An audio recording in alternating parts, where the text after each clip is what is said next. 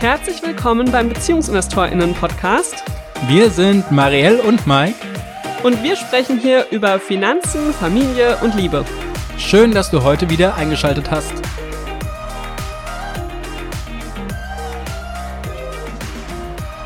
Hallo und herzlich willkommen zu einer neuen Folge im BeziehungsinvestorInnen-Podcast.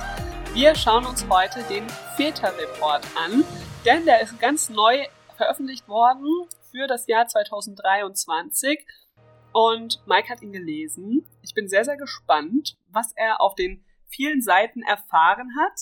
Ähm, ich habe ihn jetzt auch runtergeladen. Es sind 76 Seiten über Väter, die ja, Entwicklungen und Daten zur Vielfalt der Väter in Deutschland ist der Untertitel. Und da wird was wird sicherlich einiges an Erkenntnissen drin sein. Ich bin gespannt, inwiefern Mike sich wiederfindet in seiner Vaterrolle. Und ja, Mike, over to you. Ja, danke schön. Ähm, wir haben ein bisschen was vor uns, äh, denn der Report, wie du gerade gesagt hast, ist relativ ausführlich gestellt.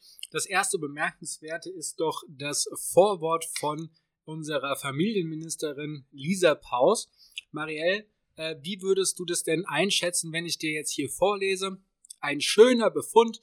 Familie spielt für Väter eine wichtige Rolle. Sie möchten aktiv an der Betreuung ihrer Kinder mitwirken. Was würdest du da jetzt erwarten? Ähm, wie viele Väter sich denn da jetzt beteiligen und wie viel die denn jetzt so an ihrem Haushalt und der Kinderbetreuung mittragen? Hm, mehr als 50 Prozent? Meinst, mehr als 50 Prozent möchten sich beteiligen? Nee, tun's. Okay, tun's. Sonst ist ja kein Befund, oder? Also ich weiß nicht, nur wenn Leute was wollen, das ist mir jetzt auch, ich will auch viel. Ich habe mir jetzt gerade eher gedacht, Mike, als du das vorgelesen hast, habe ich so gefragt, ob jemals, ob es eigentlich einen Mütterreport gibt und ob jemals jemand schreiben würde, Familie spielt für Mütter eine wichtige Rolle. Sie, möchte sie möchten aktiv an der Betreuung ihrer Kinder mitwirken. Jede zweite Mutter möchte sogar die Hälfte der Betreuung übernehmen. Ja, das ist ja, Ganz ehrlich, so ein Bericht, wenn es den irgendwo gibt, dann bitte schickt uns den. Ja, genau, das ist auch das, worauf ich hinaus wollte. Ne? Es wird hier gerade schon wieder so glamourös dargestellt, von wegen Väter äh, gehen ja den Schritt voran. Und dann kommt aber jeder zweite Vater, ne? also gerade mal 50 Prozent der Väter, die da draußen äh, existieren. Wo ich auch noch sagen muss, sind es wirklich 50 Prozent oder sind es vielleicht eher 45? oder so. Ja, das, dass man es so auch schön aufrundet. Das werden wir jetzt noch rausfinden, ne? Und ähm, möchte sogar, sogar die Hälfte der Betreuung übernehmen. Da reden wir jetzt noch nicht von Haushalt und so weiter, sondern die Hälfte der Betreuung. Also ja, das ist so richtig gönnerhaft, gell? So nach dem Motto, toller Vater, so schön, dass die das machen wollen. Ja, und auf der anderen Seite finde ich, ist da steht noch nicht, dass sie es tun. Genau, genau. Und also ich finde, in dem Satz steckt doch einfach schon drin, dass dieses Vorwort auch gar nicht so positiv hätte dargestellt werden müssen, sondern ähm, ja etwas realitätsnäher. Ich finde, es äh, macht mehr Hoffnung, als am Ende des Tages dann da ist. Aber Marielle, welche Themen werden denn hier tatsächlich drin behandelt? Du hast doch zumindest mal das Inhaltsverzeichnis dir angeguckt. Ja, das habe ich angeguckt. Also worauf ich sehr gespannt bin, ist direkt den Start, weil ähm, das gab es in den früheren Väter-Reports nicht. Die fünf Vätertypen, die hier definiert werden. Ähm, und irgendwie diese sogenannte Vätertypologie. Da bin ich sehr gespannt, was sich dahinter verbirgt. Ähm, und ich bin schon gespannt, ob du einer der Vätertypen bist. und vielleicht, wie ich meinen eigenen Papa einordnen kann oder andere Papas, die ich kenne. Ähm, da bin ich gespannt, weil ich mag ja solche äh, Schubladen. ähm, und dann kommen eben die Kapitel Rollenvorstellungen und Wünsche von Vätern heute. Da erinnere ich mich an den letzten Väterreport. Das war schon sehr spannend, was daraus kam. Da bin ich gespannt, ob es da Änderungen gibt. Ähm, dann das große Kapitel Vatersein in der Familie, dann Vatersein im Beruf. Also wie ist da jeweils die Rolle zu sehen? Was sind die Wünsche, aber auch die Fakten? Und am Ende gibt es ein Fazit und ein Anhang, Literaturverzeichnis und so weiter. Aber ja, also wir werden, nehme ich an, über die Vätertypen sprechen, über die Rollen und Wünsche und über das Vatersein in der Familie und im Beruf. Vier genau. Themenbereiche. Ja, und, und bevor wir das machen, fangen wir mal ein wenig mit äh, der Methodik an, die sich dieser Väter-Report hier bedient. Da müsst ihr und wissen, Mike als studierter Psychologe hat Statistik geliebt. Ja, im Studium. Mike hat immer alles an Studien festgemacht und hat meine Bachelorarbeit und Masterarbeit zerrissen, weil ich nicht wissenschaftlich genug für ihn gearbeitet habe. Ähm, von daher, Wissenschaftlichkeit ist Mikes Ding. Also ja, der, der logisch, dass ist er sich das anguckt. Ja, der Punkt ist ja immer, es werden Aussagen getätigt und die Aussagen werden auf Basis von Zahlen getätigt. Und jetzt muss ich natürlich eine Einschätzung davon abgeben, ähm, wie reliabel und valide sind denn diese Aussagen, die hier getätigt sind. Ne? Also würde man, wenn man sich die Daten nochmal anguckt oder eine neue Erhebung machen, würde man denn zu denselben Erkenntnissen kommen. So, und das ist ja durchaus wichtig, weil ansonsten kann das ja auch einfach äh, random, Bravo, Glamour und sonstige Umfragen sein. Und wer dann ist ja hat kein das überhaupt- Erkenntnisgewinn. Wer hat drin. das überhaupt erstellt? Das Bundesfamilienministerium selbst und deren Forscher oder haben die nur andere Studien sich angeguckt und dann oder haben die selbst die Umfragen gemacht? Nein, nein, also die haben eine, man nennt das ähm, sozusagen eine Meta, eine Meta-Analyse ist es noch nicht mal, sondern es ist eigentlich eine ähm, Literaturarbeit. Das heißt, die haben sich jetzt verschiedene Studien angeguckt und haben die Erkenntnisse aus diesen ganzen unterschiedlichen Studien jetzt zusammengetragen. Die findet man dann eben auch äh, in dem Literaturverzeichnis. Da haben sie alles ähm, dargestellt, woher sie jetzt die ganzen Statistiken und Zahlen nehmen, die sie in diesem Feta-Report nun zusammenfassen. Also es ist keine eigens beauftragte Studie, sondern es ist eine Zusammenfassung von mehreren Studien. Was sie aber gemacht haben, und das ist jetzt gerade bei dieser äh, Feta-Typologie äh, total relevant, ähm, ist, dass sie hergegangen sind und äh, sich bestimmte Zahlen angeguckt haben. Und wenn man da jetzt einmal ähm, äh, reingeht, woher sie diese Zahlen haben, ähm, also wenn man jetzt ins Literaturverzeichnis guckt, äh, dann findet man hier etwas vom IFD Allensbach. Marielle, du hast gerade mal nachgeguckt, was das denn ist. Das ist eine Meinungsforschungsagentur, würde ich sagen, so wie ich das verstehe. Also ein Unternehmen, das Meinungsforschungsumfragen macht. Genau, und da gibt es jetzt ähm, aus dem Allensbacher Archiv die Umfrage 9213, Weichenstellung 2, Aufgabenteilung von Elternpaaren in Familienberuf. Und das ist ein unveröffentlichter Tabellenband. Das heißt, du und ich, wir können jetzt gar nicht in die Datenlage genau reingucken, sondern ähm, das ist hier ja eine exklusive Einsicht gewesen und da gibt es jetzt äh, bestimmte ähm, Umfragen oder eine Umfrage, die getätigt wurde unter Eltern und diese Datengrundlage, die wurde jetzt verwendet, um dann die Typologie äh, des Vaters herauszufinden und ähm, diese Typologie basiert auf ähm, einer, einer Clusteranalyse. Also in der Clusteranalyse werden Daten äh, möglichst sinnvoll zusammengefasst. Ne? Also das werden quasi, jeder einzelne Vater wird geguckt, passt er zu einer Gruppierung anderer Väter hinzu. Und dadurch ergeben sich dann sogenannte äh, Cluster oder, wenn man es jetzt hier quasi dann schön äh, darstellen möchte, Vätertypologen. Typologien. Ich glaube, das passt dazu, was ich hier gerade über das Institut gelesen habe. Da steht, als einziges deutsches Institut arbeitet Allensbach nicht mit Zufallsstichproben, sondern mit Quotenverfahren, erzielt damit allerdings ähnliche Ergebnisse wie seine Konkurrenten. Genau, Quotenverfahren heißt, dass äh, quasi aus bestimmten Bundesländern, bestimmten Städten, bestimmten Regionen und so weiter ähm, da eben Menschen herausgezogen werden. Und das dann befragt hochgerechnet werden. wird. So, und also das heißt, man sieht auch hier schon Umfrageinstitut, das ist entweder eine Internetumfrage gewesen oder eine Telefonumfrage und allein das schränkt natürlich auch schon wieder die Aussagefähigkeit ein, weil ja, ja, aber Telefonumfragen oder so Internetumfragen, wenn die ähm, jetzt quasi geschaltet werden, dann ist natürlich immer nur ein, eine bestimmte Art von Mensch ne, erklärt sich überhaupt bereit, da mitzumachen. So. Und jetzt gibt es hier eben elf Aussagen, die getätigt werden. Und äh, die möchte ich tatsächlich einmal vorlesen, weil die sind total wichtig, um den ganzen Rest zu verstehen. Und einmal, es gibt zwei Gruppierungen von Aussagen, einmal egalitäre Aussagen und dann konversative Aussagen.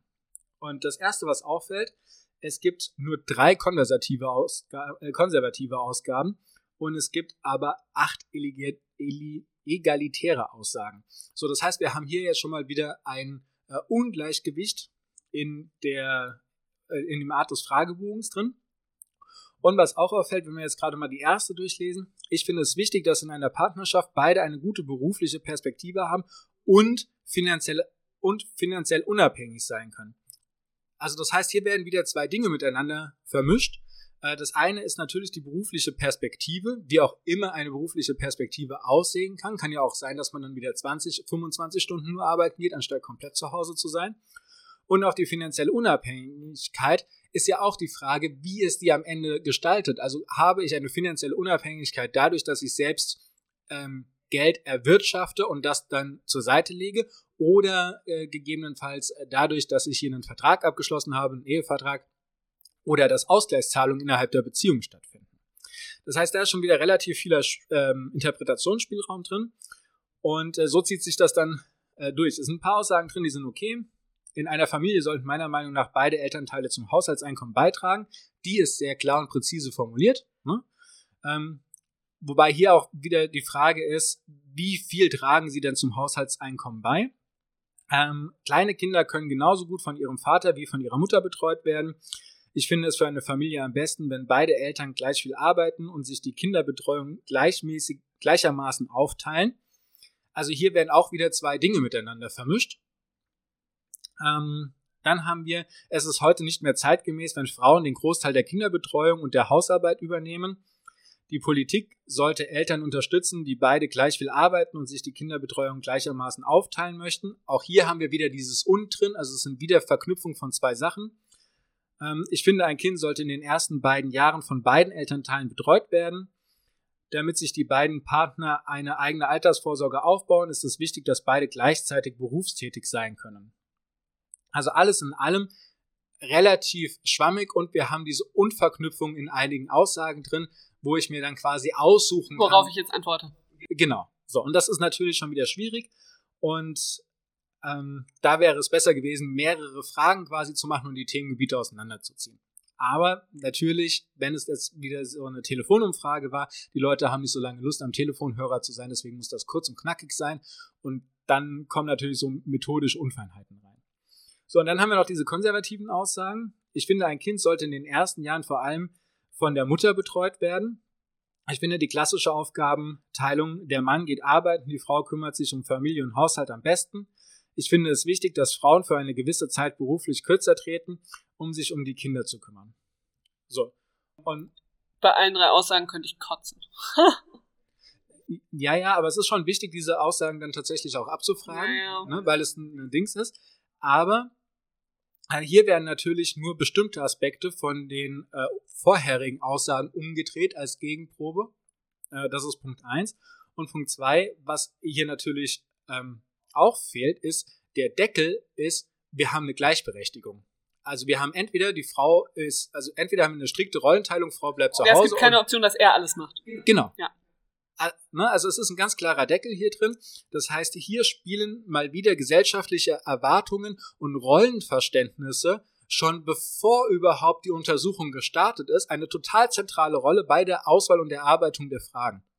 Und das schränkt natürlich dann wiederum massiv die Aussagefähigkeit ähm, der späteren Ergebnisse ein. Wenn ich jetzt hier schon a priori, ne, also bevor der Befund da liegt, äh, diese Einschränkungen tätige. Und ja, also das einmal vorweg. Gehen wir mal in die Typologien rein. Marielle. Ja, ich möchte endlich wissen, welche fünf Vätertypen es gibt. Soll ich ja, du kannst es, du, ja, du kannst es ja mal ähm, erzählen. Was gibt es denn? Also, es gibt den überzeugt Engagierten. Das sind Väter, die besonders von einer gleichberechtigten Aufgabenteilung überzeugt sind und sich engagieren in der Kinderbetreuung. Wenn ich jetzt noch mal ein bisschen weiter runtergehe und mehr über den lese, hm, sehe ich da noch, dass die wohl zu 42 Prozent Akademiker sind, diese Männer, dass ähm, sie zu 51 Prozent in einer Familie sind, wo ein Haushaltseinkommen von mindestens 5000 netto zur Verfügung steht. Und dass 75 Prozent von denen in Wohnorten mit bis zu 100.000 Einwohnern leben, also eher in kleineren Städten als jetzt in Großstädten. Das sind die überzeugt Engagierten. Möchtest du über die sonst noch was sagen? Ah, hier vielleicht zur Kinderbetreuung. 70% von ihnen fänden es ideal, die Hälfte der Kinderbetreuung zu übernehmen. 58% haben Elternzeit genommen oder ihre Arbeitszeit reduziert. Genau, da werden wir dann gleich auch nochmal äh, zukommen, was diese Aussagen denn tätigen. Ähm, stell doch nochmal ganz kurz die anderen vier Typen vor, vielleicht ein bisschen komprimierter. Soll ich nicht so viel darüber erzählen? Okay, dann gibt es den urbanen Mitgestalter. Das sind die Väter, die auch überwiegend eine partnerschaftliche Vereinbarkeit leben und bei der Kinderbetreuung auch mal mehr übernehmen als die Partnerin. ähm, von de bei denen ist es so, 23% Akademiker, 97% Haushaltseinkommen von unter 5000 netto und 77% von denen leben in Städten mit mindestens 100.000 Einwohnern, also eher in größeren Städten leben die. Und ähm, ja, bei denen 58% fänden es ideal, der Hälfte der Betreuung zu übernehmen und 47% haben Elternzeit genommen. Also bisschen weniger Elternzeit und ein bisschen weniger fänden sie das ideal. Ähm, genau. Dann haben wir als nächstes, also ich frage mich bei den zwei schon mal, wie krass der Unterschied da ist und ich finde ihn nicht so signifikant, aber gut. Dann gibt es als nächstes den zufriedenen Pragmatiker. Diese Väter haben keine eindeutige Haltung zur partnerschaftlichen Aufteilung, leben die aber häufig, also machen das quasi ohne, dass sie es bewusst tun. Und ähm, sie teilen sich vergleichsweise oft die Kinderbetreuung mindestens zur Hälfte. Wenn ich jetzt hier nochmal genauer reingehe, was, wo die so, was die so die Rahmendaten sind, bei denen ist es so, dass 69% von denen einen Haupt- oder Realschulabschluss haben, 84% von denen haben ein Haushaltseinkommen von unter 5000 netto und sie haben laut dieser Typologie die geringste Berufsorientierung aller Väter. 95% von denen leben in Wohnorten mit maximal 50.000 Einwohnern, also eher Kleinstädter. Ja? Dann zwei fehlen noch. Der nächste ist der etablierte konventionelle. Ähm, das sind beruflich und ökonomisch etablierte Väter, die tendenziell eher konservativ eingestellt sind und das auch leben. Sie übernehmen also weniger ähm, der Kinderbetreuung. Bei denen ist es so, dass 49% von denen es ideal fänden, weniger als die Hälfte der Betreuung zu übernehmen. und 23% von denen haben Elternzeit genommen oder ihre Arbeitszeit reduziert. Die Mehrheit von denen, die keine Elternzeit genommen haben, geben an, dass das auch nicht in Frage gekommen wäre. Finde ich auch spannend, dass es so ist. 69% sind Akademiker, 74% haben ein Haushaltseinkommen von mindestens 5000 netto. Also das sind auch wieder eher diejenigen, die gut verdienen und eher im, also die wohnen aber sowohl im ländlichen als auch städtischen Wohnorten, also über, überall sind diese Männer verteilt. Und dann gibt es noch die größte Gruppe, ähm, das sind die sogenannten überzeugten Rollenbewahrer. Diese Väter wollen und leben das Familienernährermodell. Sie übernehmen weniger Kinderbetreuung und wollen mehrheitlich auch nicht mehr machen. Ähm, auch da noch ein paar Zahlen zum Abschluss. 74% von denen haben einen Haupt- oder Realschulabschluss. 8, 85% haben ein Haushaltseinkommen von unter 5000 netto.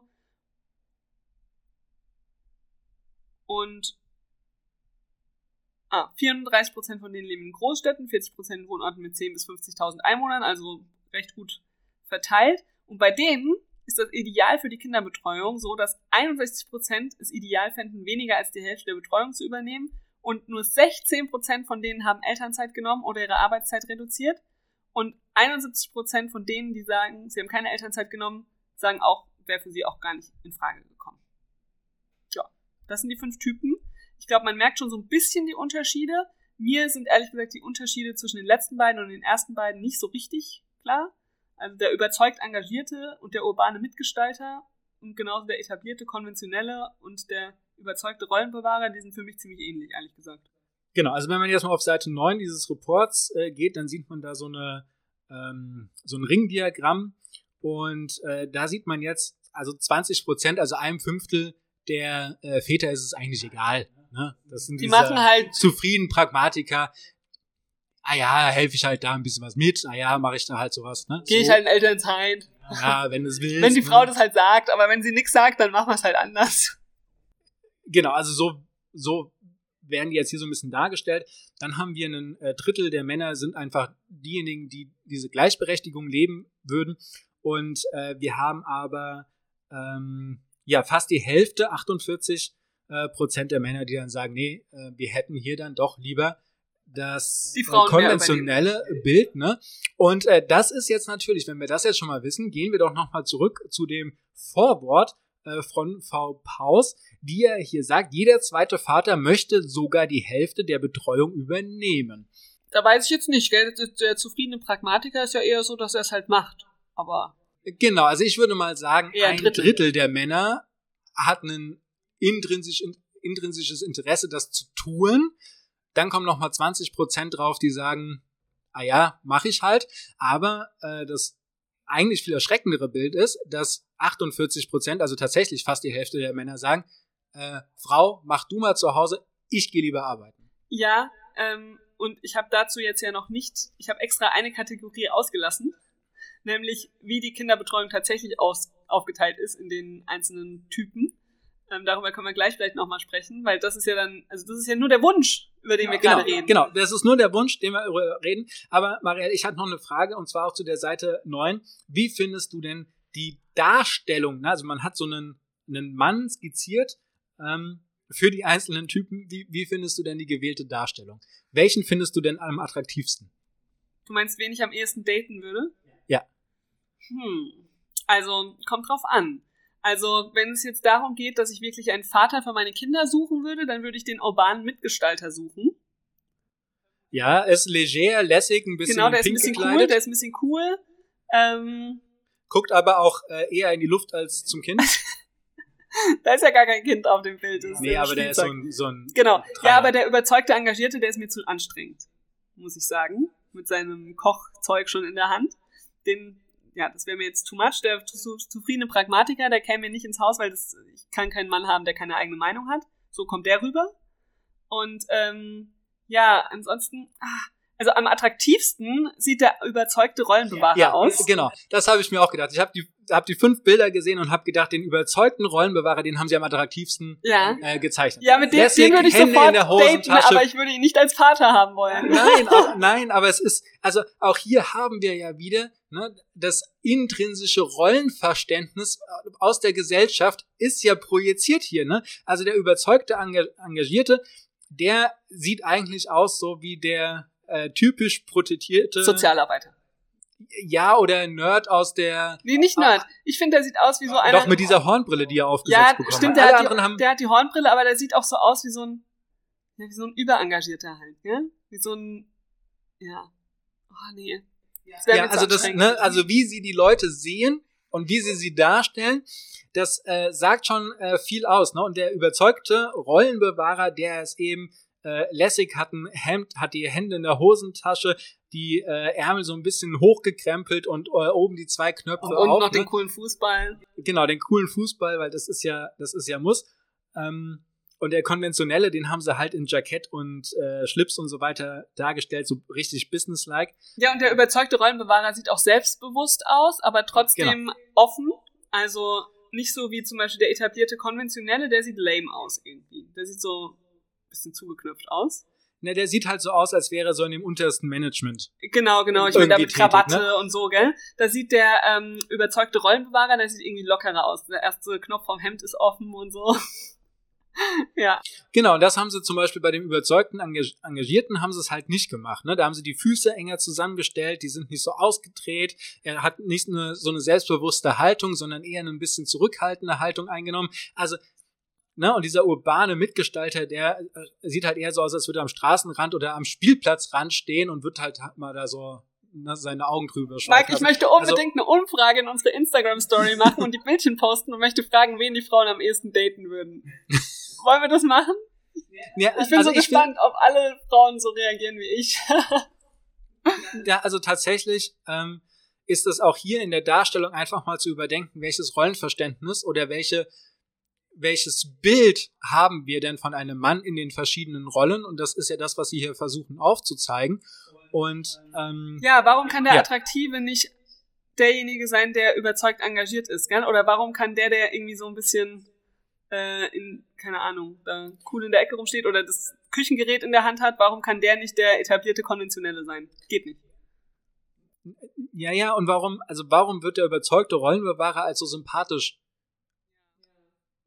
dargestellt. Ne? Also wenn man, und, und jetzt kann man natürlich sagen, das ist unsere Wahrnehmung, bla bla bla, aber es ist ja in der Werbung wird das ja äh, verwendet, in Büchern wird das verwendet, in den ganzen Medien wird das verwendet und so weiter und so fort. Also das heißt, wir, wir haben ja Konventionen in unserer Gesellschaft, was wir als sympathisch, empathisch, äh, attraktiv und so weiter und so fort empfinden. Natürlich gibt es individuelle Unterschiede, aber grundsätzlich haben wir ein Gesellschaftsbild. Und dieses Gesellschaftsbild, das findet sich jetzt hier in diesen Figuren eben wieder.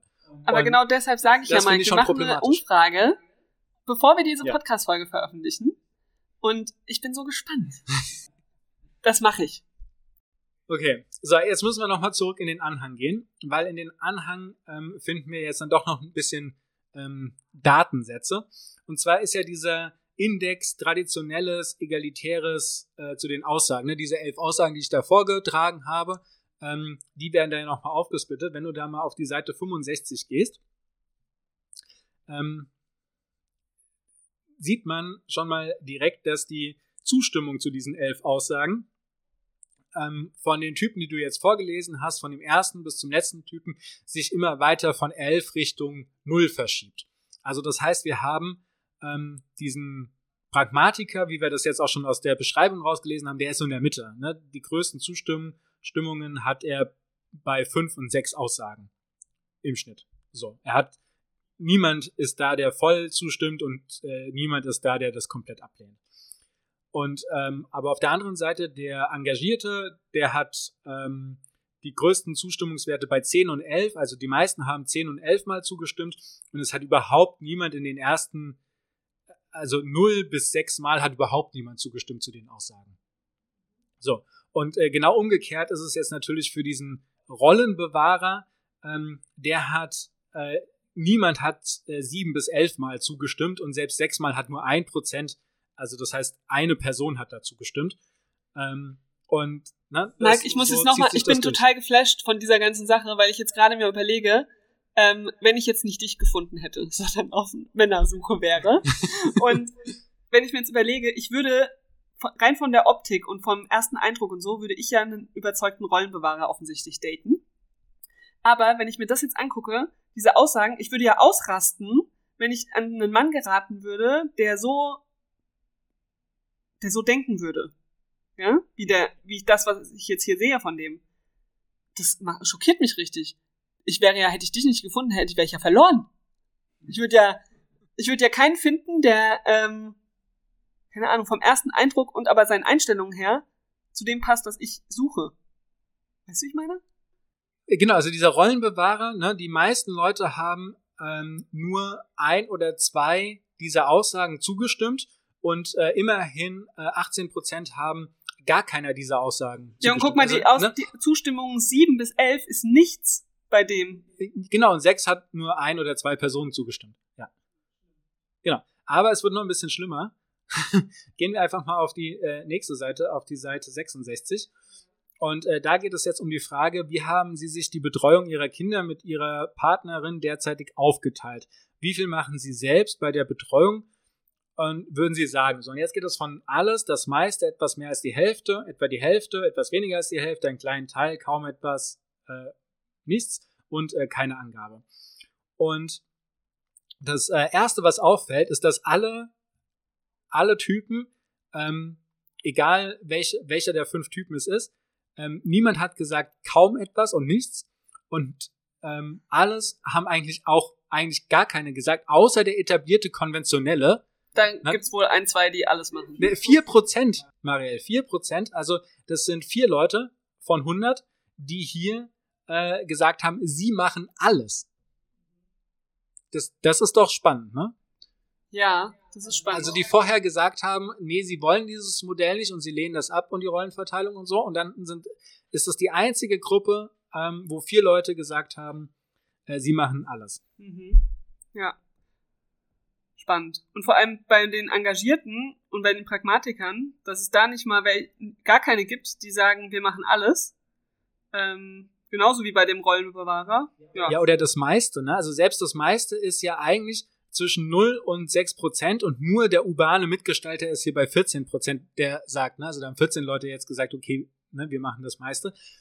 Aber ähm, eigentlich spielt sich bei allen drei Typen ähm, ist in dem Zeitraum etwas mehr als die Hälfte, etwa die Hälfte und etwas weniger als die Hälfte ähm, ab.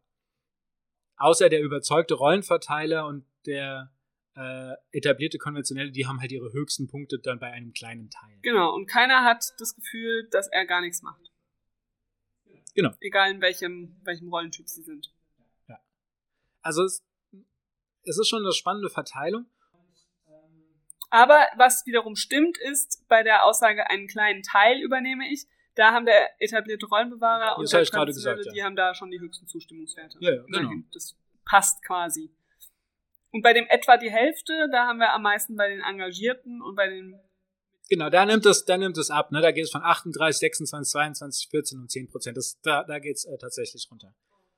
Ne? Aber die anderen Sachen, die, ähm, und bei einem kleinen Teil ist es halt umgekehrt, da geht es dann hoch.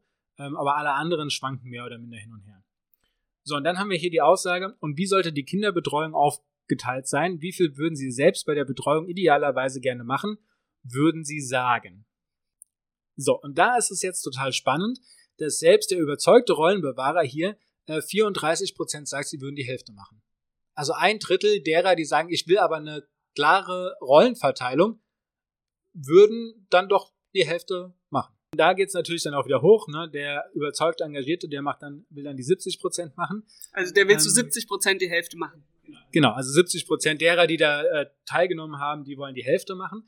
Und was hier aber auch, ähm, also das Spannende eigentlich an dieser Frage ist, dass egal über welchen Typen wir jetzt hingehen, es will eigentlich kaum jemand mehr als die Hälfte machen. Ja, es hat kaum jemand gesagt, ich möchte das meiste machen, gell? Und so. ja, das, Das, das wäre jetzt echt außer spannend. dieser urbane Mitgestalter, ne, der fällt so ein bisschen aus der Rolle, Ja. aber alle anderen sind ähm, bei etwas mehr als die Hälfte, das meiste und alles insgesamt über alle drei Kategorien bei deutlich unter 10 Prozent. Jetzt, Mike, gibt's eigentlich auch einen Mütterreport? Weil es wäre doch so spannend, genau dieselben Fragen Müttern zu stellen. Es wäre so spannend. Ich wüsste so gerne, ob dann mehr Mütter sagen, sie möchten das meiste übernehmen. angeblich ähm, sind diese Fragen Vätern und Müttern gestellt worden. Also da, da wurde ein Elternteil aus der Familie wurde da Ja. befragt. Ähm, können versuchen, den Datensatz anzufragen und dann äh, quasi mal gucken, was haben die Mütter gesagt. Aber das müsste eigentlich hier gegenübergestellt werden, ja. So, aber jetzt kommt, jetzt kommt äh, eigentlich der Aufreger schlechthin, nämlich die Frage unten drunter, Elternzeit und Arbeitszeitreduzierung. So, und da gibt es jetzt Pass auf, da gibt es die Antwortmöglichkeiten. Ich habe keine Elternzeit genommen oder keine weitere Angabe getätigt. Ich habe keine Elternzeit genommen, wäre auch nicht in Frage gekommen. Ich habe keine Elternzeit genommen, wäre aber in Frage gekommen. Habe Elternzeit bis zwei Monate genommen und Elternzeit über zwei Monate oder Arbeitszeit reduziert. Also, es tut mir leid, wirklich, äh, eigentlich tut es mir nicht leid. Was für eine schwachsinnige Auswahl von Antwortmöglichkeiten ist das? Erstens habe ich eigentlich in der Elternzeit nur die Abstufung bis zwei Monate und äh, keine Elternzeit. Das ist eigentlich das, was hier abgefragt wird. Und dann gibt es die Auswahl über zwei Monate oder, wenn ich das nicht getan habe, ich habe meine Arbeitszeit reduziert. Also das heißt, die Männer, die dann zum Beispiel hergegangen sind und haben ihre Arbeitszeit von 35 auf 32 Stunden reduziert, die fallen da alle schon rein. Und ich meine, das ist nicht vergleichbar mit Elternzeit. Das Mit Elternzeit nein, nehmen, Vollzeit nein. zu Hause sein und so weiter. Und das hat keine Aussagekraft. Wirklich, diese Frage hat keine Aussagekraft, weil warum geht man nicht her? Es gibt diesen Elterngeldreport einmal im Jahr und da gibt es die Abstufung bis zwei Monate. Ähm, dann gibt es bis zehn Monate, also zwei bis zehn Monate, zehn bis zwölf Monate, mehr als zwölf Monate und mehr als 24 Monate. So, warum nimmt man nicht diese Abstufung, auch wenn ich die etwas arg willkürlich empfinde, aber warum nimmt man nicht diese Abstufung und stellt die hier in Frage? Dann hätte man zumindestens mal, Auch ein Vergleichswert mit echten Zahlen. naja, genau, der, die echten Zahlen sind ja in diesem Elterngeldreport, das ist ja das, was tatsächlich stattfindet, aber man hätte auch mal den Vergleich zu, was sagen denn die Männer, wenn sie jetzt in so einer Umfrage drin sind, ne? Aber so muss ich einfach sagen, naja, es ist ja überhaupt gar kein Wunder. Also wir haben hier zwischen 36 und 6 Prozent der Männer haben über zwei Monate Elternzeit genommen oder haben ihre Arbeitszeit reduziert. Ja, aber das ist ja nichts. Ne, Das, das ist ja, das, da, da fehlen, also da fehlen mir wirklich die Worte, das ist äh, absolut unsauber gearbeitet an dieser Stelle.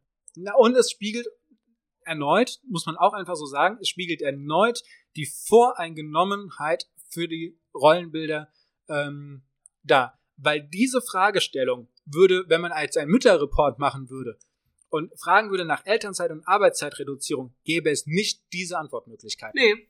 Dann würde auf jeden Fall noch die Frage sein mit mehr als zwölf Monaten oder weniger als zwölf Monaten. Das wäre auf jeden Fall noch mit drin. Und die Arbeitszeitreduzierung und die Ja, Elternzeit wäre würde getrennt sein. Ja, genau. Und Arbeitszeitreduzierung würde auch spezifiziert werden. Mit hast du auf 30 Stunden reduziert oder hast du auf 10 Stunden reduziert? Ja. Genau. So, Mal gehen wir jetzt alle Fragen durch. Wir haben noch eine, und zwar, so. wie wichtig ist, wie wichtig ist, beziehungsweise wäre es Ihnen berufstätig zu sein, würden Sie sagen, sehr wichtig, ziemlich wichtig, nicht sehr wichtig, überhaupt nicht wichtig und unentschieden. Und hier ist es auch völlig egal, welcher Typ es ist. Zwischen 63 und 72 Prozent ist es sehr wichtig, berufstätig zu sein. Und da unten drunter findet eigentlich nichts mehr statt. Ja, ja, also überhaupt nicht wichtig und nicht Hat sehr keine wichtig, Zustimmung. hat unter 10 Prozent. Bei allen. Also Außer unentschieden, dem zufriedenen Pragmatiker, dem ja angeblich alles wurscht ist. ja, was man auch in den Zahlen immer wieder drin sieht. Aber überhaupt nicht wichtig, ne, sind zwischen 0 und 3 Prozent Ja. und nicht sehr wichtig sind zwischen 4 und 10 Prozent. Und da hat man auch zum Beispiel keinen Unterschied. Ne? Also der überzeugte Rollenbewahrer äh, sind 4 Prozent nicht sehr wichtig und dem überzeugten Engagierten sind 6 Prozent nicht wichtig. Also ja. ne, da ist jetzt kein großes Muster drin, ähm, sondern man kann hier festhalten, Männern ist es oder Vätern ist es sehr wichtig, Zu arbeiten. zu arbeiten und berufstätig zu sein. Ja, und auch da wieder die Frage, mich würde interessieren, wie es bei den Müttern ist. Aber gut, die Frage wird heute nicht beantwortet werden. gehen wir mal in die Rollenvorstellungen und Wünsche von Vätern von heute ein und befinden uns da jetzt auf der Seite 15. So, und da ist jetzt die erste Erkenntnis, ähm, dass hier gesagt wird, mehr als die Hälfte der Väter, nämlich 53 Prozent, gibt an, dass sie einer Familienangelegenheit größere Bedeutung beimessen als einer beruflichen Angelegenheit. Wie viel? Nur fünf, 53 Prozent würden es sagen, ne? Und ähm, nur 15 Prozent gibt beruflichen Anforderungen den Vorzug. Bei Müttern sieht das anders aus. Da sind 78 Prozent, die sagen, die Familie geht vor und 3 Prozent sagen, der Beruf geht vor. Da würde ich tatsächlich auch nochmal challengen, wie das in der Realität aussieht. Weil hier geht es ja auch wieder nur darum, was würden Sie sich denn wünschen? Also das ist quasi Ihre, Ihre Vorstellung. Ähm, in der Realität müsste man an dieser Stelle einmal überprüfen, naja, wie viele Väter sagen denn dann den beruflichen Termin ab, um einen privaten, familiären Termin wahrzunehmen? Ich finde, das kommt aber auch total auf den Termin an, Mike. Also, weißt du, nur weil jetzt ähm, unser Sohn sagt, ich möchte heute, dass du mich um zwei Uhr vom Kindergarten abholst. Nein, nein, nein, wir reden jetzt hier mal von Termin. Also du hast entweder ein Meeting angesetzt oder du musst dein Kind abholen und zum Kinderarzt fahren. weil es jetzt spontan krank ist. Zum Beispiel. Ja, da würde ich immer das Kind präparieren und würde ähm, dann meinen Termin halt absagen oder verschieben. Aber das meine ich ja gerade, das ist doch hier gar nicht spezifiziert. Was, weil hier steht einfach nur eine berufliche Angelegenheit, weil da kommt es auch drauf an. Weißt du, wenn ich jetzt den super wichtigsten Termin aller Zeiten habe oder wenn ich jetzt schon ein Zugticket gebucht habe und irgendwo hinfahre und dann wird eins unserer Kinder nicht ernsthaft natürlich krank, sondern also es muss jetzt nicht ins Krankenhaus oder so, sondern es hat einfach eine Erkältung dann würde ich auch wahrscheinlich erstmal versuchen zu fragen, kannst du mit dem Kind gehen? Kann meine Mutter im Zweifel sogar gehen? Also ich würde nicht jeden beruflichen Termin sofort absagen, nur weil unser Kind genießt hat. Weißt du, wie ich meine? Weiß nicht, ob du das anders siehst, aber und deshalb würde ich trotzdem sagen, dass die Familie Priorität hat, aber also ich finde, so pauschal kann man das halt nicht sagen, gell? Und ich finde es auch nicht verwerflich, zu sagen, berufliche Dinge haben manchmal auch Vorrang. Kommt halt auf die Wichtigkeit der beruflichen Sache an und kommt auf die Wichtigkeit der familiären Angelegenheit. Genau, was mir halt hier wichtig ist, ist einmal der Unterschied zwischen der Selbsteinschätzung der Väter und der Mütter und dass hier leider erneut quasi der Realitätscheck fehlt. Ne? Also es ist eine Selbsteinschätzung, ähm, das Ideal, nach dem sie gerne leben würden und das kann man natürlich auch schon in, in, in bestimmtes Licht rücken oder als Perspektive wählen, aber mir fehlt hier an der Stelle, und das zieht sich äh, durch den gesamten Väterreport durch, mir fehlt, wie sieht es denn tatsächlich aus? Was aber ganz spannend ist, und da bin ich jetzt äh, sehr gespannt, wie du das einordnest zu dem, was du bisher alles gehört hast, nämlich 84 Prozent der äh, Bevölkerung gibt an, dass der Anspruch heute so sein sollte, dass der Vater so viel Zeit wie möglich mit den Kindern verbringt. Ähm, die eigene Vätergeneration, bei denen war das nur 30 Prozent der Befragten. Also da haben wir einen deutlichen Anstieg. Das ist doch schön. Das, ja, das ist äh, sehr schön. Wie, wie ordnest du das jetzt ein? 84 Prozent der Bevölkerung sagen, der Vater soll so viel Zeit wie möglich mit den Kindern verbringen. Mit allem, was du jetzt gehört hast. passt das zu den Zahlen, die wir bisher gesehen haben? Nee, also ich meine, da erwartet die Bevölkerung deutlich mehr von den Männern, als die anscheinend von sich selbst erwarten. Das ist meine erste Meinung. Und ich finde auch da, das ist halt total aus dem Kontext, weil bedeutet das auch gleichzeitig, dass die Frauen weniger Zeit mit den Kindern als vorher verbringen sollen? Bedeutet das, ähm, dass Männer dann eben nicht mehr in dieser Ernährerrolle so sehr drin sein sollen? Also, weißt du? Ja. Also ich kann das ich halt nicht so richtig einordnen. Das ist schon, natürlich sagt man, also ich würde sagen, man sagt natürlich immer so viel Zeit wie möglich, aber was ist denn so viel Zeit wie möglich? Ja, ist genau. es jetzt irgendwie genau. jeden Abend eine Stunde oder ist es eben die Hälfte der Care-Arbeit zu übernehmen? Also was ist denn so viel wie möglich? So viel wie möglich könnte ich auch sagen, ist es jeden Tag da, immer da zu sein. Ja, aber so viel wie möglich kann eben auch sein im Rahmen der beruflichen Tätigkeit des Vaters. Ja, so viel also wenn er halt 60 Stunden arbeitet, dann soll er halt außerhalb der 60 Stunden versuchen, so viel Zeit wie möglich mit dem Kind zu verbringen. Also und die vorherigen 30 Prozent oder was du gesagt hattest, das war dann quasi, dass sie gesagt haben, nee, man kann auch noch irgendwie Hobbys nachgehen und so. Genau, es ist einfach nicht wichtig genug. So, ne? Aber es ist völlig unklar hier an der Stelle, was denn heißt, so viel Zeit wie möglich mit den Kindern zu verbringen. Und ähm, das sieht man dann auch, dass, also was, was wir ja bei unserer Masterclass und so weiter ähm, oder tatsächlich auch jetzt auf Instagram oder Veranstaltungen immer wieder hören, bei meinem Mann geht das nicht. Und äh, das sieht man jetzt hier tatsächlich auch, äh, dass die Hälfte der Männer und 56 Prozent der Frauen sagen, es mangelt an Mut der Väter, ähm, dafür zu sorgen, dass sie mehr Zeit mit ihren Kindern verbringen. Also mangelnder Mut als Konsequenz für ich verbringe zu wenig Zeit mit den Kindern. Ja. Dabei sind Männer doch so mutig, dachte ich. Das heißt, dieses, diese äh, Väteransicht, die man ja hat, oder diese Männeransicht, ne, stark, mutig und so weiter und so fort, die wird ja hier eigentlich dann an der Stelle ausgehebelt. Genau, die Männer sind nicht mutig genug, obwohl Männer doch nicht weinen und so. Ja, also passt an der Stelle mal wieder, ne? Irgendwie passt da was nicht zusammen. Also vielleicht sollten wir auch mal einordnen, all das, was wir jetzt sagen, ähm, das ist ja auch wahnsinniger Druck für die Männer, gell? Also das merkt man da jetzt schon. Das sind viele Erwartungen, die da auf einen einprasseln und die wir jetzt auch irgendwie formulieren. Ich kann mir schon vorstellen, dass es das nicht so einfach ist, dass man da ja das alles tun soll. Ich meine, das als Frau für mich ist es normal, dass ich alles erfüllen muss. Aber ich glaube schon, dass es für die Männer als gesamtgesellschaftliche Männergruppe schwierig ist, dass sich da gerade so viel ändert an den Erwartungen, ohne das selbst vorgelebt zu bekommen zu haben oder genau zu wissen, was überhaupt bedeutet, für die Kinder da zu sein oder möglichst viel Zeit mit ihnen zu verbringen. Ne? Also das ist ja nichts, was, es ist ja nicht klar, was ist eigentlich genau die Erwartung. Genau, und, und das zieht sich tatsächlich auch durch. Also 2015 war es zum Beispiel so, dass nur 70, in Anführungsstrichen nur 70 Prozent äh, der Bevölkerung gesagt haben, dass die Väter äh, den beruflichen Werdegang der Partnerin weiter unterstützen sollen. Äh, 2019 waren es jetzt 80 Prozent. Also es geht auch rapide äh, hoch. Wir sehen in den letzten zehn Jahren eigentlich eine sehr klare Verschiebung von einem ähm, klarer Rollentrennung, einem tradierten äh, Männlichkeitsvaterbild äh, hin zu einem modernen Bild und einer immer höheren Akzeptanz in der ähm, Gesellschaft, auch wenn das in verschiedenen Kreisen und Gruppen immer versucht darzustellen, dass das die Ausnahme wäre, aber es bekommt immer mehr Rückenwind und es wird immer mehr zur Normalität, dass diese Erwartung äh, tatsächlich auch existiert. Was aber auch ist, Väter wollen nicht zugunsten der Familie finanzielle Abstriche machen. Wo steht das, das denn? Na, das sehen wir jetzt auf der nächsten Seite, auf der Seite 16. Ich habe schon weiter gescrollt, weil ich so neugierig war. genau, also da ist jetzt diese Aussage, ich mache lieber Abstriche im Beruf als bei der Familie, auch wenn wir uns dann weniger leisten können. Ja.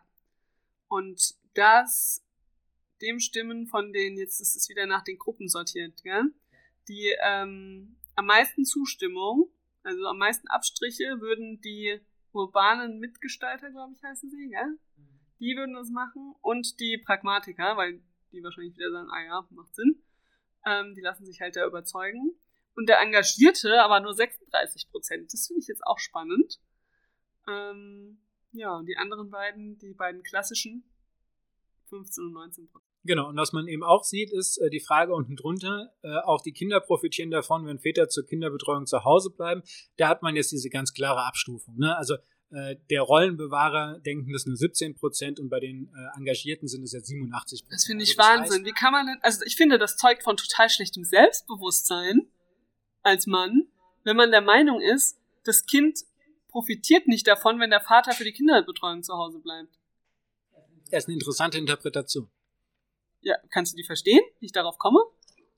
Ich kann die total verstehen. Also, ich finde, das ist so, also wenn du jetzt sagen würdest zu mir, nee, geht, bleib du lieber mit dem Kind zu Hause, weil es ist besser für unsere Kinder, als wenn ich hier bin, für die Kinder, dann würde ich sagen, ja, aber mein Gott, natürlich kannst du das auch. Also ich fände wirklich, das wäre dann mangelndes Selbstbewusstsein. Ja. Jetzt kombiniert auch mit dem Mut, ja. ne, den wir dann vorhin äh, gesehen ja. haben. Aber hier haben wir eine, eine klare ähm, intrinsischen äh, Faktor. Jetzt, wieso denn manche äh, zu Hause bleiben? Ne? Die einschätzen sich halt so ein, ich kann was mit meinem Kind anfangen, mein Kind profitiert davon, wenn ich zu Hause bin.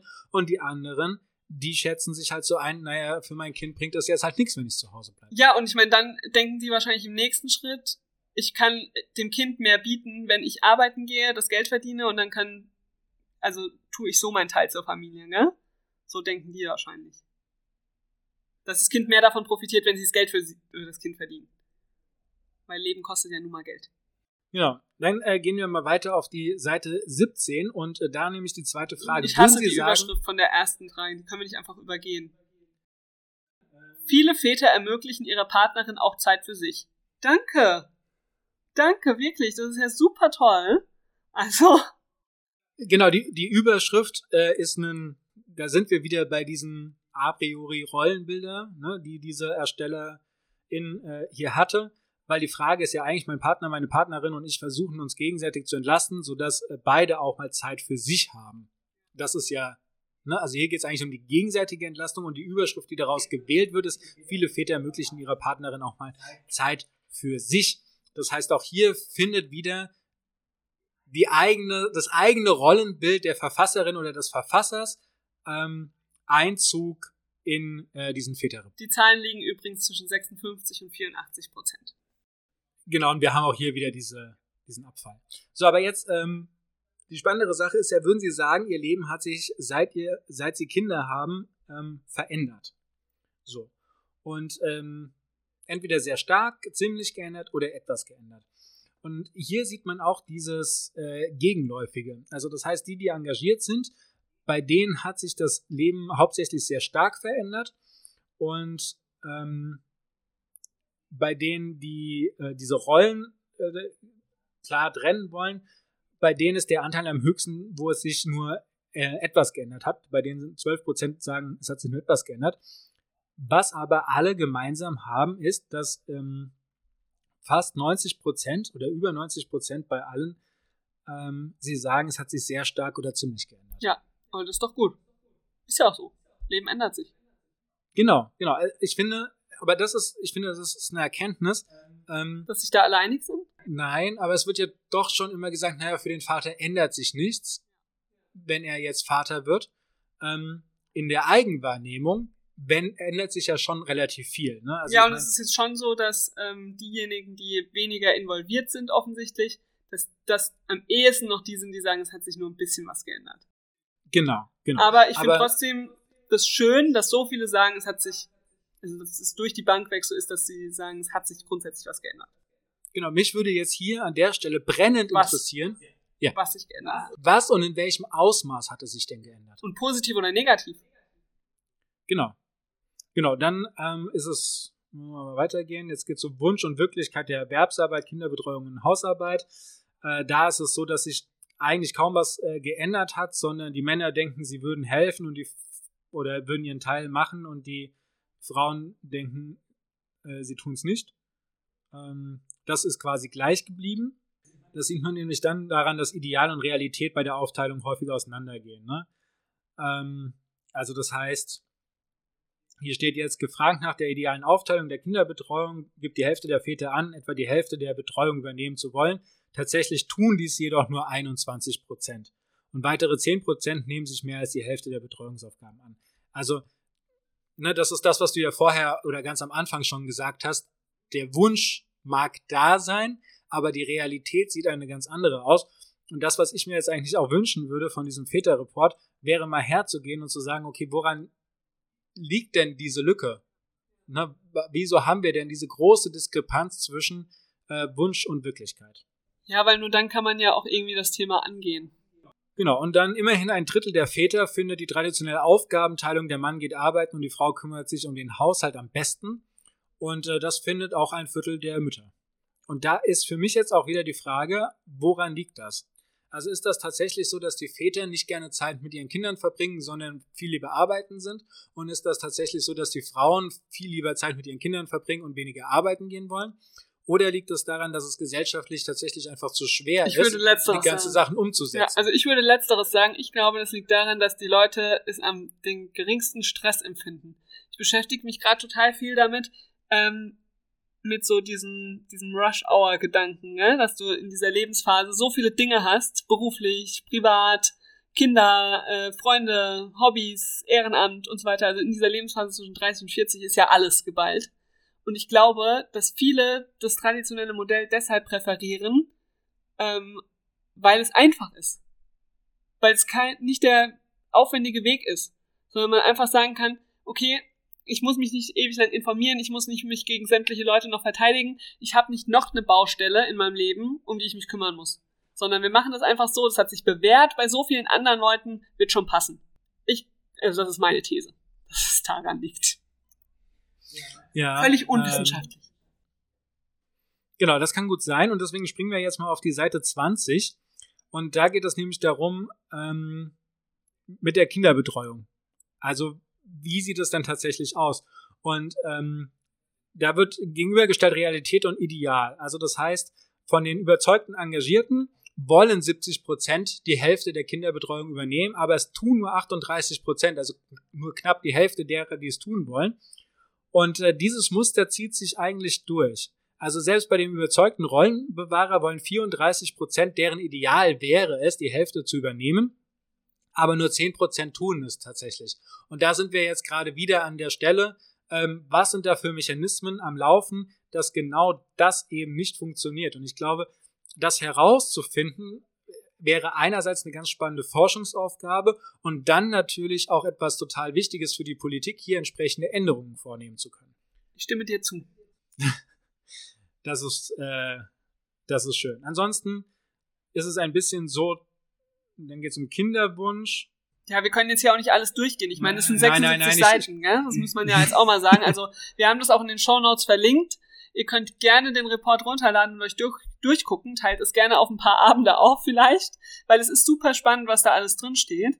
Ähm, aber wir können jetzt hier wirklich nicht alles durchdiskutieren. Wir reden schon fast eine Stunde, also ähm, ja, Mike, sag mal, was ist noch spannend?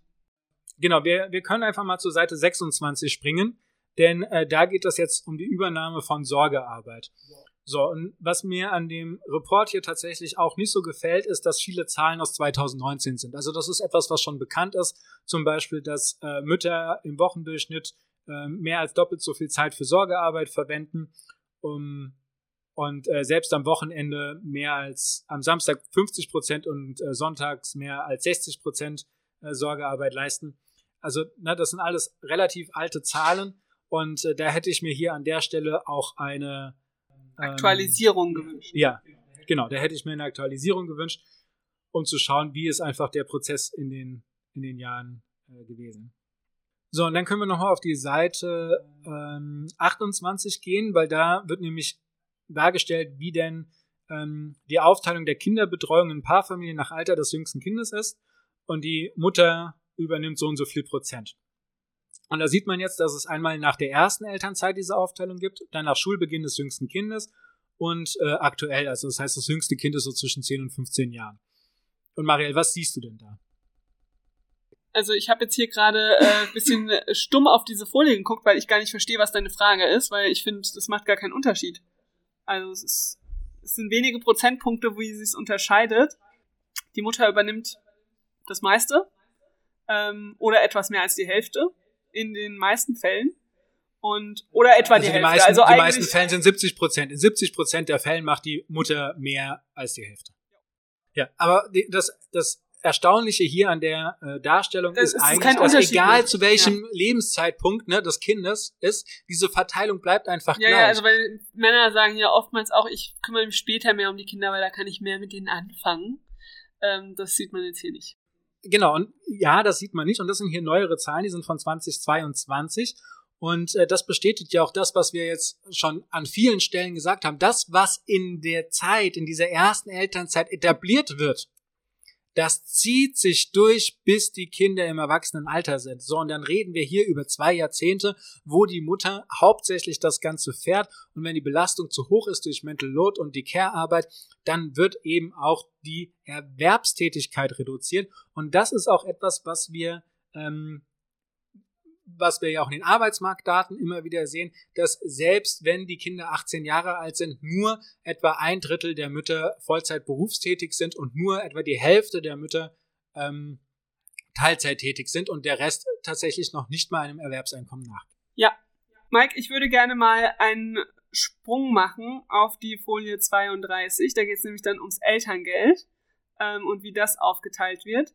Und ähm, da steht jetzt auch, die Beteiligung der Väter beim Elterngeld steigt. Ach, das finde ich so schlimm, gell, weil die Zahlen immer noch so gering sind. Naja, da gehen wir doch, gehen wir doch eine Seite weiter auf die Seite 33, da sieht man es nämlich. 2008 war die Beteiligung bei 21,2 Prozent, 2020 war die Beteiligung bei 43,7 Prozent. Also das heißt, wir haben uns jetzt in zwölf Jahren gerade mal verdoppelt und wir sind immer noch nicht dabei, dass die Hälfte der Männer Elternzeit, äh, der Väter Elternzeit nimmt. Wir haben noch nicht einmal die Hälfte erreicht 2020. Und ähm, wie gesagt, die Zahlen, die hier verwendet werden, die sind leider etwas alt. Es gibt ja schon die Zahlen von 21. Das habe ich mir nämlich auch 22. gedacht. Warum sind die denn da nicht mit drin? Na, weil das hier um die geborenen Kinder geht. Also 2020, das sind, geht um die 2020 geborenen Kinder. Ach so, und da ist ja bei vielen dann ja von 22 zum Beispiel die Zeit noch gar nicht. Genau, da warten sie jetzt quasi noch ab, deswegen ist das da noch nicht drin. Aber ähm, der Report jetzt zum Beispiel von 2022, der hat ja gezeigt, dass das wieder rückläufig ist und stagniert. Also, ne, das, und die Schritte sind wirklich, wirklich wenig. Also wir haben von 2019 auf 2020 sind wir um 0,2 Prozentpunkte nach oben gegangen. Ja, und auf der Folgefolie Seite 34 sieht man auch nochmal, ähm, wer wie lange Elternzeit nimmt. Und da bildet, zeigt sich das Bild wieder, was wir auch immer wieder in unseren Vorträgen thematisieren. Mütter nehmen 10 bis 12 Monate zum großen Teil oder sogar 15 bis 23 Monate. Das sind die beiden meistgenutzten ähm, Elterngeldbezugsdauern quasi von Müttern. Und bei Männern ist es einfach 75 Prozent nimmt bis zu zwei Monate. Dann nochmal 18 Prozent drei bis neun Monate. Da würde ich jetzt auch mal sagen, kann man das nochmal ein bisschen detaillierter machen, weil ich schätze, das sind dann halt viele, die irgendwie drei oder vier Monate machen, weil sie ähm, ihren Basiselterngeld aufteilen auf Elterngeld Plus und dann auf vier Monate statt zwei kommen. Ähm, aber da werden die wenigsten bei neun Monaten sein von diesen 18 Prozent. Und danach nimmt fast kein Vater mehr Elterngeld. Ja, 0,5 Prozent, 0,9, 0,5. Genau. Und man sieht das unten drunter tatsächlich auch nochmal in absoluten Zahlen. Also 2020 waren 80.833 Väter länger als zwei Monate äh, im Bezug. Und mal, ne, es wären 800.000 Kinder im Jahr in Deutschland. Nein, nur 750.000, Mike, jetzt übertreib's nicht. Ihr seht, wie ähm, gering da die Beteiligung By ist. the way, wenn ihr das für euch ändern wollt, die Elternzeit-Masterclass findet im Dezember noch ein letztes Mal statt in diesem Jahr. Und ihr könnt euch noch anmelden. Der Link ist auch in den Show Notes von dieser Folge. Genau, und äh, auf der Seite ähm, 36 sieht man dann auch das, was du jetzt gerade mit dem Elterngeld Plus gemeint hast. Also Bezugsdauer mit Elterngeld Plus sind 7,9 Monate, ohne Elterngeld Plus ist der Schnitt 2,8 Monate. Also es ist, es ist genau das. Ne? Es ist die Frage, gehen Sie komplett raus, beziehen Elterngeld oder bleiben Sie berufstätig, arbeiten weiter und beziehen dabei dann zusätzlich Ja, da ist jetzt auch die Folie 42 sehr spannend. Da ist nämlich die Frage ähm, an die Väter, die keine Elternzeit genommen haben und oder ihre Arbeitszeit nicht reduziert haben, ähm, warum sie das nicht, also warum sie es nicht gemacht haben. Und da steht eben, weil die Einkommensverluste zu hoch schienen, sagen ähm, zwischen 35 und 60 Prozent wieder je nach Gruppe, dass das der Hauptgrund war. Genau, aber du musst hier auch sehen, dass äh, der Pragmatiker die Gruppe anführt, ne? Und ähm, das Schlusslicht der Urbane mit 35 Prozent ist. Da sieht man wieder, der Pragmatiker ist ein Fähnchen im Wind. Der macht es einfach so, wie er denkt, spontan, dass es einfach am einfachsten ist. Ja. ja. Genau, schockierend ist für mich auch die Seite 43, denn hier geht es um die Anzahl der Alleinerziehenden. Und ähm, da ist es so, dass man drei Balken hat, männlich, weiblich und ich glaube aufgeteilt. Ähm, steht in der Legende hier nicht direkt drin. Aber da ist es so, dass ähm, es 2022 239.000 männliche Alleinerzieher gab. Ja. Und 1,326 Millionen Mütter, die alleinerziehend sind. Also es ist auch einfach wieder hier ein unfassbares Missverhältnis. Und ich meine, da kommt dann diese Unterhaltsdiskussion rein, die ja in den letzten Wochen ähm, gebrannt hat, äh, wozu wir gerne auch nochmal separat sprechen können. So, was wir vorhin schon mal gesagt hatten, die Geburt des Kindes verändert die Erwerbstätigkeit und so weiter. Das könnt ihr euch auf Seite 51 ansehen. Da seht ihr nämlich, dass das sich bei den Männern nicht verändert und bei den Frauen aber sehr deutlich und auch hin und her springt. Das ist eine sehr, sehr interessante Folie. Also die Männer sind eigentlich, egal ob sie jetzt ein Kind haben äh, und egal wie alt das Kind sind, die sind eigentlich immer gleich erwerbstätig. Und auch vom Verhältnis Vollzeit zu Teilzeit. Und bei Müttern, bei Müttern verändert sich das eben erheblich. Das heißt, das sind auch hier erst nochmal ähm, weitere Statistiken, ähm, die eigentlich hinlänglich bekannt sind, die jetzt hier nochmal zusammengefasst werden. Ja, und dann Marielle. Hauptgrund für die Teilzeittätigkeit wird dann gefragt für die Leute, die in Teilzeit arbeiten, Männer und Frauen, so wie ich das verstehe. Weil hier werden Eltern gefragt. Und ähm, bei den Müttern ist der Hauptgrund für die Teilzeittätigkeit die Betreuung von Kindern mit 62 Prozent. Und bei den Vätern sind das 30 Prozent der Hauptgrund. Also, das finde ich schon auch wieder einen spannenden Unterschied, weil dann auf der nächsten Frage, ich will Teilzeit arbeiten als Hauptgrund, da sagen 18 Prozent der Väter und 15 Prozent der, der Mütter dass sie dem zustimmen. Also, ja, bei den Männern scheint so eine Teilzeittätigkeit nicht so sehr von den Kindern abzuhängen wie bei den Frauen und es ist eher so, wenn sie es machen, dann weil sie das halt wollen. Ja? Genau, das sieht man ja auch, äh, wenn es in die älteren Gruppen geht, also die 50 plus Männer, da sind ja ganz viele plötzlich in Teilzeit, weil sie dann sagen, sie gehen jetzt in Altersteilzeit oder sie haben jetzt genug gearbeitet, sie reduzieren jetzt mal, dann wird das auf einmal alles möglich. Ja. Ja. Ne, aber so. Kommen wir mal zum Fazit äh, des Ganzen.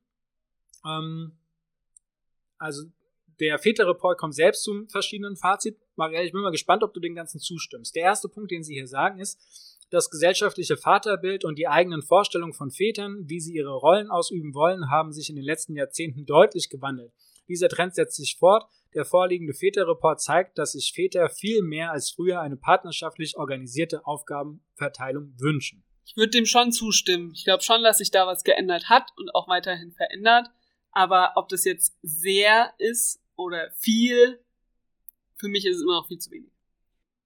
Ja. Aber das, äh, ich würde diesem Wunsch, würde ich schon zu. Ich glaube auch, dass der, der Wunsch ist zum Beispiel viel mehr in unserer Generation ja. da als jetzt in der Generation unserer Eltern. Glaube ich schon.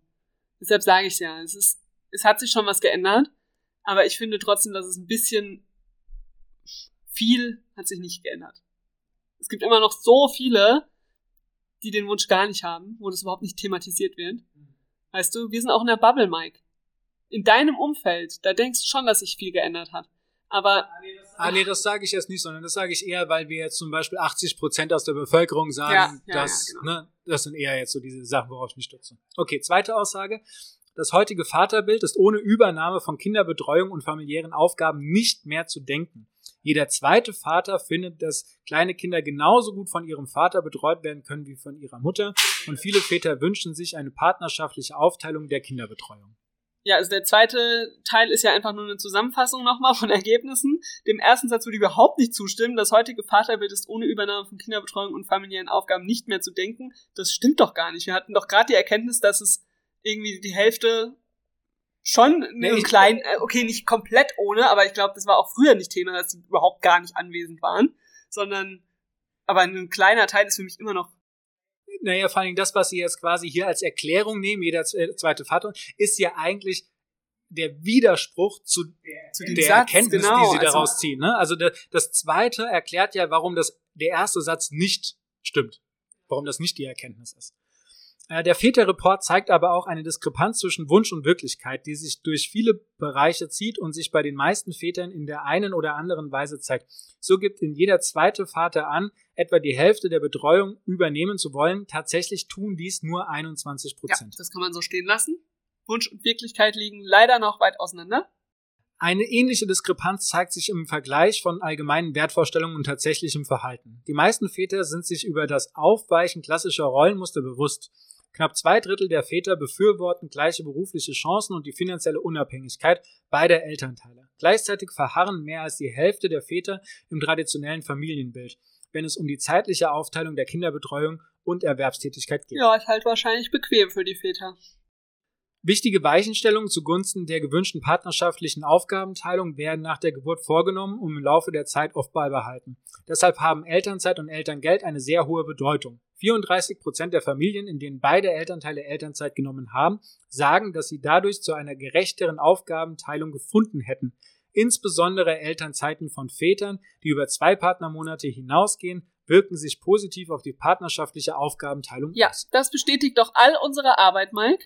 Und da muss ich auch sagen, ich möchte nochmal hinweisen auf die Podcast-Folge von letzter Woche, wo wir Elterngeldreformen diskutiert haben, was man so tun könnte, weil das geht genau in die Richtung, weil jetzt haben sie hier schon die Erkenntnis, es ist offensichtlich gut, wenn Väter länger Elternzeit und Elterngeld nutzen.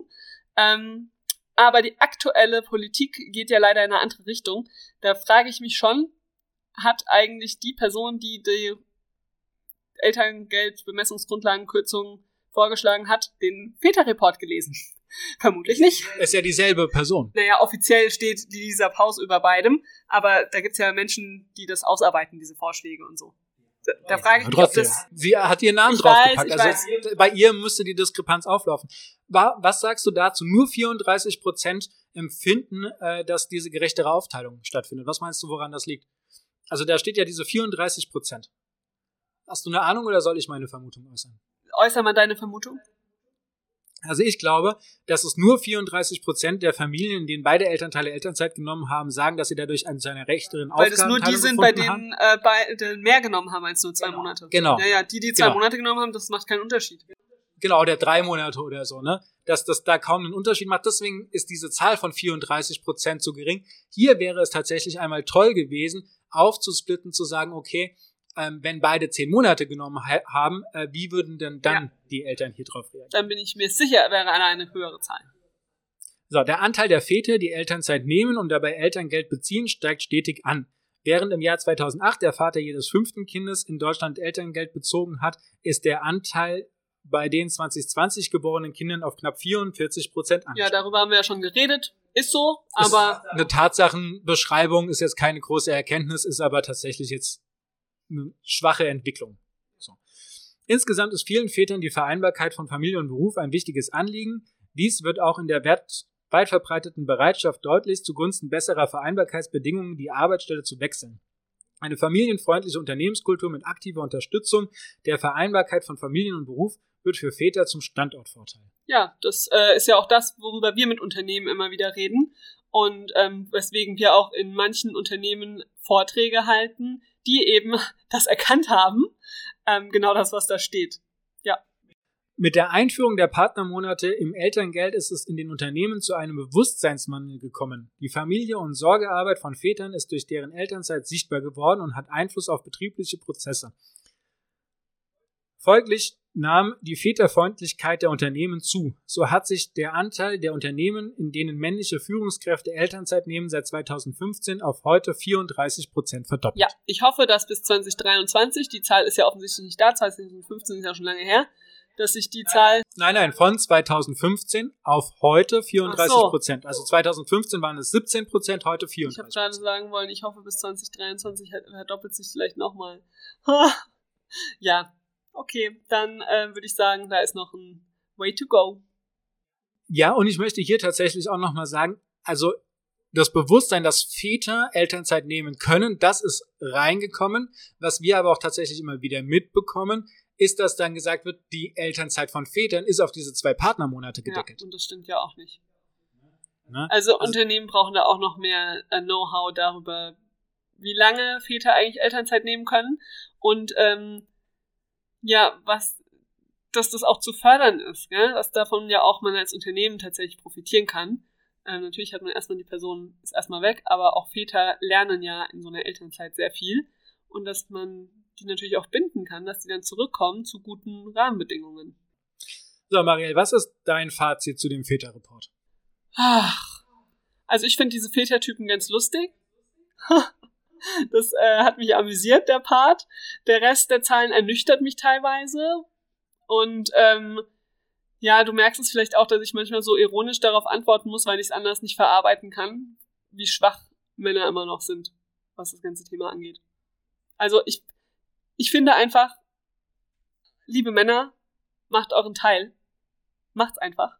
Und ja, und vor allen Dingen geht auch gesellschaftlich voran. Ja. Überlasst diesen Kampf nicht den genau. Frauen. Also ich habe da so, auch gar also keinen Bock zu kämpfen und zu sagen, bitte, bitte mach doch, ja. Also, wenn du nicht einfach deinen Teil machen würdest, ich würde nicht bitte, bitte sagen. Ich hätte mit dir erstens mal gar keine Kinder bekommen.